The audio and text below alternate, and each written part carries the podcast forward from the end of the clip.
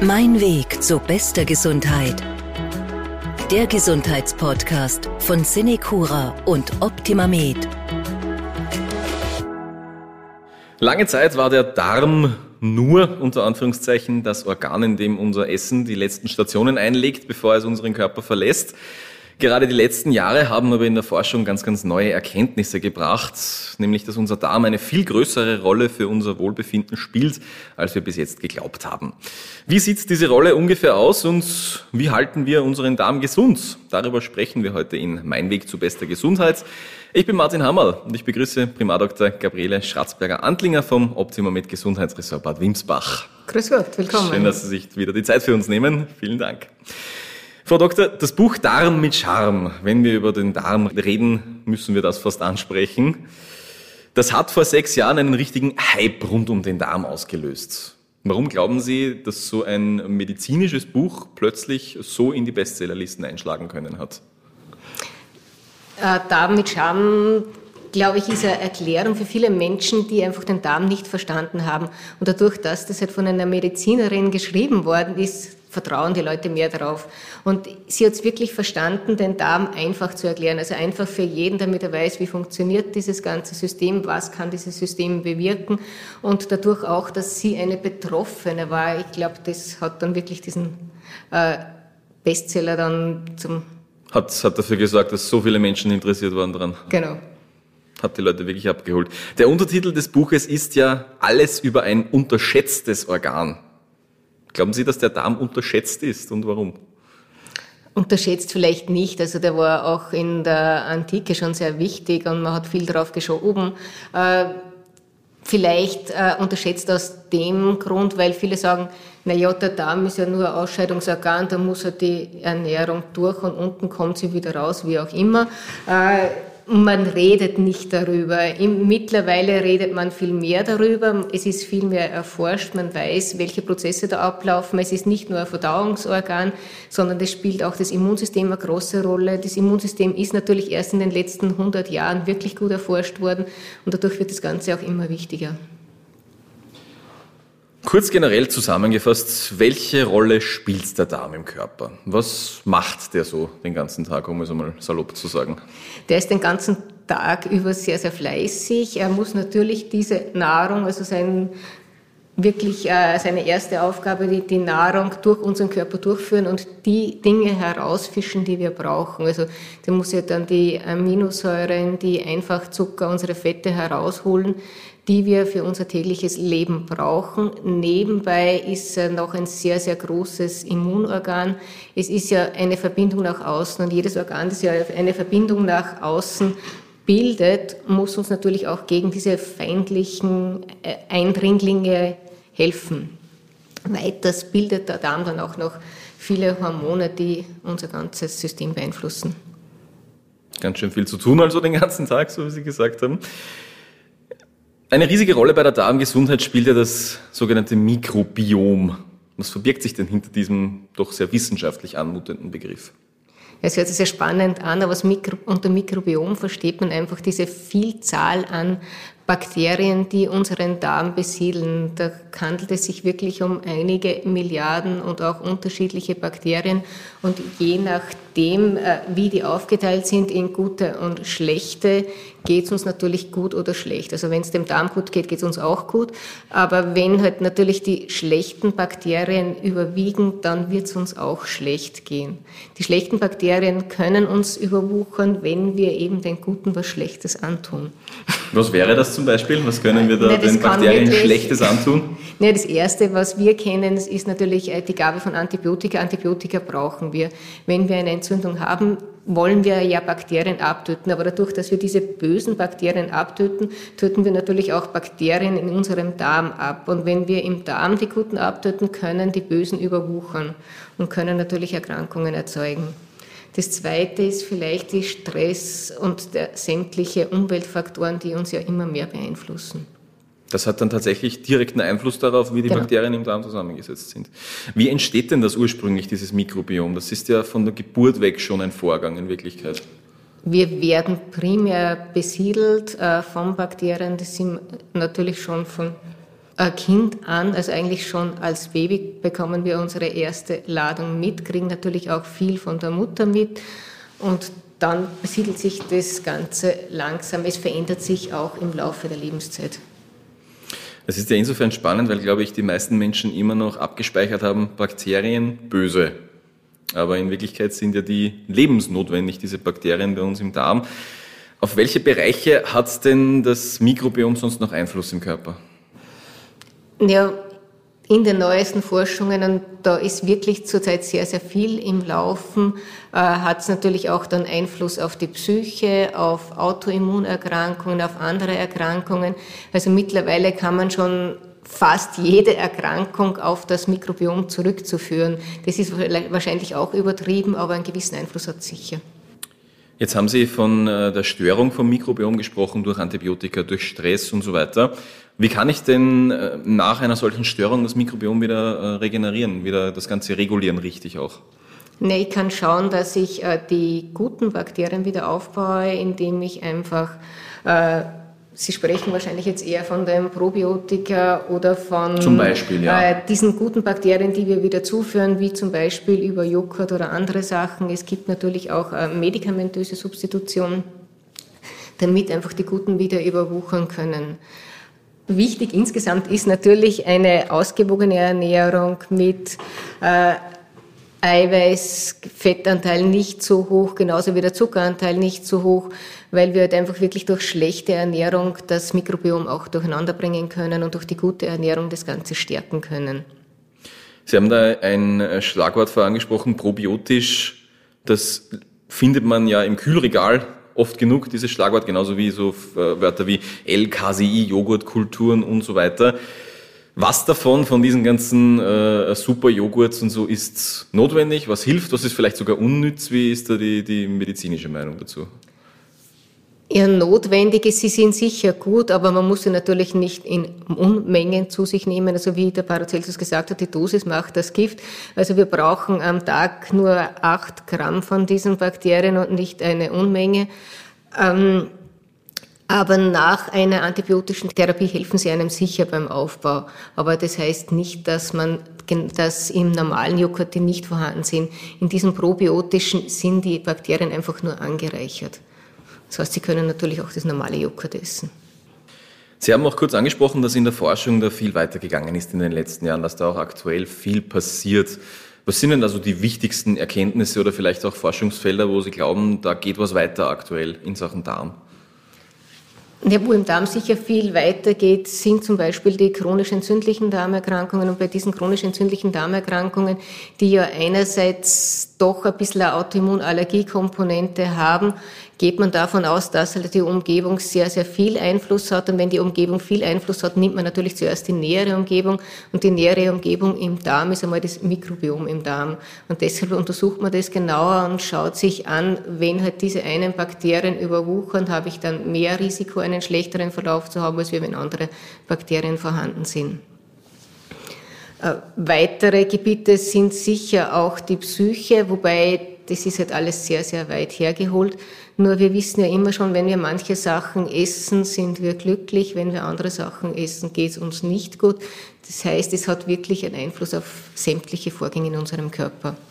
Das heißt, da steht die Forschung schon noch ziemlich am Anfang, genau. klingt ein bisschen so. Da kann was rauskommen, muss aber nicht bei dem Ganzen klingt für mich jetzt. Nee, das Problem ist einfach das, dass es fast ein bisschen ein Schrotschuss-Prinzip ist. Das heißt, man schaut sich alle Bakterien an und schaut, was könnten die machen und sind die vielleicht in einer Erkrankung vermehrt vorhanden. Das heißt nicht, dass sie die Erkrankung auslösen müssen, sondern sind sie in dieser Erkrankung vermehrt vorhanden und da muss man sich die Zusammenhänge erst suchen. Gut, das hilft dann vielleicht nicht bei der Behandlung, aber bei der Diagnose vielleicht, genau. wenn man sagt, man kann das mit dem verbinden zumindest. Ja, wenn man sagt, okay, es sind die einen schlechten überwuchert in dieser Erkrankung, versucht man halt dann das Ganze durch die guten zu ersetzen und hofft, dass man einen besseren Verlauf hat. Also werden wir da die nächsten Jahre sicher genau im Auge behalten, was da noch weitergeht in der Forschung. Kommen wir nun zu den häufigsten Darmerkrankungen, die uns das Leben vielleicht schwer machen. Eine Geschichte zum Beispiel Nahrungsmittelintoleranzen. Was haben die mit dem Darm zu tun? Die Nahrungsmittelintoleranzen sind auch eine sehr moderne Erkrankung. Heutzutage ist man ja schon irgendwo veraltet, wenn man keine Intoleranz hat, wobei Sie sagen es wenigstens richtig, Intoleranzen. Eine Intoleranz von einem Nahrungsmittel heißt so viel, ich sollte nicht zu viel von dem essen. Ich kann dieses Nahrungsmittel essen, aber vielleicht nur bis zu einem gewissen Grad. Und Nahrungsmittelintoleranzen sind natürlich sehr, sehr weit verbreitet. Aber wenn ich von diesem Nahrungsmittel jetzt nur 10 Gramm esse, werde ich es gut vertragen. Im Gegensatz dazu äh, sind die Allergien, wo man wirklich sagen muss, okay, gar nichts. Also da muss man wirklich Abstand davon halten, weil ich sofort bei der geringsten Aufnahme dieses völlige Fühlen, Durchfall und die sämtliche Erkrankungen und Entzündungen im Darm bekomme. Also das Wichtigste ist wirklich immer diese beiden zu unterscheiden. Eine Sonderstellung bei äh, gewisse Teile der Ernährung nicht vertragen nimmt hier die Zöliakie ein. Kurz zusammengefasst, was ist das für eine Erkrankung und was hat die direkt mit dem Darm zu tun? Ja, die Zöliakie ist wirklich eine ernstzunehmende Erkrankung, ist nicht sehr häufig, betrifft so circa ein Prozent der Bevölkerung und ist eine Allergie oder Autoimmunerkrankung, wo halt dieses Klebereiweiß, dieses Gluten nicht vertragen wird und eben auch der Abbau, also das abbauende Enzym. Und das ist wirklich eine Erkrankung, wo man absolut auf das verzichten muss, weil es halt sonst zu einer Dauerentzündung im Darm kommt, es kommt zu Dauerdurchfällen und ähm, kann in weiterer Folge sogar bis zu Krebserkrankungen führen. Also das ist wirklich eine schwere Erkrankung, wo man auf das verzichten muss. Diagnosestellung kann halt durch Blutabnahme oder Biopsie erfolgen. Wird oft verwechselt eben durch eine Glutenunverträglichkeit, die häufiger vorkommt, wobei das ist keine Erkrankung, wo ich absolut darauf verzichten muss. Das heißt, wenn ich eine Zöliakie ausgeschlossen habe, kann ich prinzipiell geringe Mengen essen. Ich sollte es vielleicht nicht übertreiben. Eine Erkrankung des Darms, die häufiger vorkommt als Zöliakie, das ist das sogenannte Reizdarmsyndrom. Was ist denn das kurz zusammengefasst? Das Reizdarmsyndrom ist eine Erkrankung, die man gar nicht wirklich äh, kategorisieren kann. Das Reizdarmsyndrom ist eine Ausschlussdiagnose. Das heißt, wenn ich keine Zöliakie habe, wenn ich keine andere Allergieintoleranz habe, wenn ich keine chronisch entzündliche Darmerkrankung habe und doch trotzdem diese häufigen Durchfälle und einfach diese äh, Magen-Darm-Probleme, die ich mir nicht anders erklären kann ist für die Betroffenen oft sehr, sehr schwierig, kann auch psychosomatische Ursachen haben.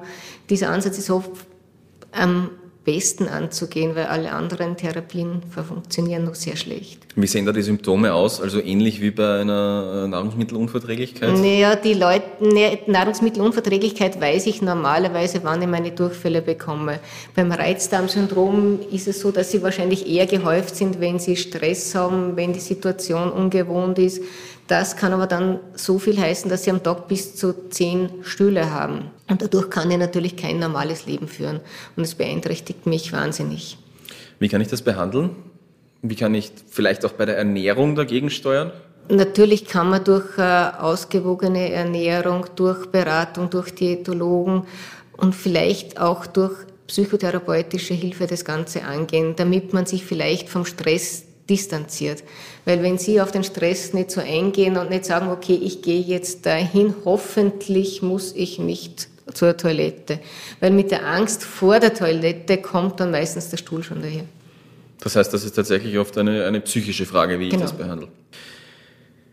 Eine andere Erkrankung des Darms, eine, ja, wenn ich das so sagen kann, doch ernsthaftere, Morbus Crohn.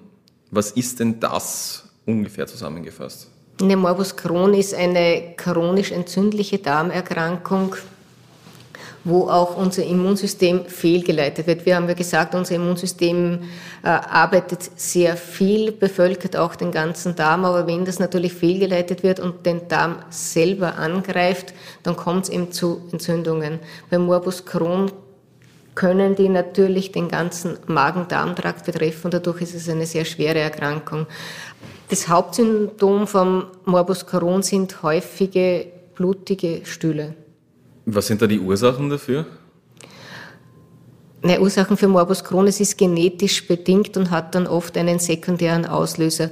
Morbus Crohn-Schübe sind wie bei jeder Autoimmunerkrankung häufig auch bei Stresssituationen einfach in irgendwelchen Ausnahmesituationen. Das heißt, ich habe das, den genetischen Hintergrund und dann wird es durch einen zweiten Faktor ausgelöst. Nachdem es eine genetische Erkrankung ist, wird die Behandlung dementsprechend auch schwierig sein, nehme ich an.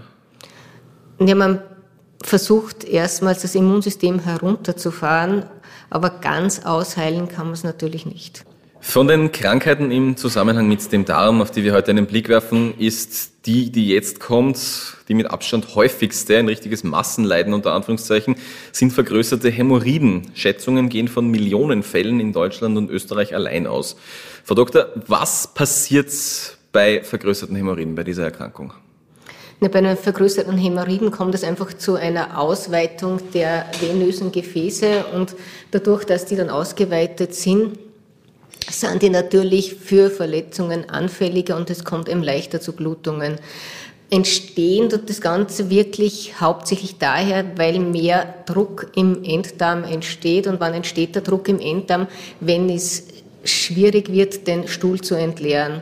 Und da sind wir halt häufig selber schuld, indem wir einfach sehr ballaststoffarm essen und uns sehr wenig bewegen, wenig trinken. Also wenn man diese Sachen ausmerzt, kann man sicher den Hämorrhoiden entgegenwirken, die sicher ein lästiges Volksleiden sind. Das heißt, die Ursachen sind für Hämorrhoiden tatsächlich hausgemacht. Die sind hausgemacht. Vor allem, wir haben ja keine Stuhlhygiene mehr oder weniger. Man hat keine Zeit gerade. Man hält es zurück. Man trinkt dann wenig, wenig Ballaststoffe, wie gesagt, und dann entsteht das Ganze. Wie sieht da die Behandlung aus? Ja, die Behandlung, wenn es fortgeschritten ist, man kann die natürlich ligieren, man kann sie veröden, man versucht sie einfach wegzubekommen. Es ist eine chirurgische Behandlung. Und man sollte natürlich jede Blut, jedes Blut im Stuhl abklären lassen. Das heißt, Blut im Stuhl sind nicht immer nur Hämorrhoiden, weil durch die Aussage, es sind immer Hämorrhoiden, äh, wird oft ein Darmkrebs zum Beispiel übersehen. Das heißt, einmal abgeklärt sollten sie auf jeden Fall werden. Aber das heißt auch mildere Formen, wenn es vielleicht gerade beginnt, kann ich mit richtiger Ernährung noch abschwächen. Genau, ein bisschen langsamer ins Joghurt und so weiter, einfach schauen auf die Stuhlhygiene und dann passt es. Wir haben jetzt bei den Erkrankungen des Darms den Stuhlgang schon mehrere Male erwähnt. Kommen wir grundsätzlich mal zum Stuhlgang. Wie sollte dieser sein, um auf einen gesunden Darm schließen zu können, im Regelfall?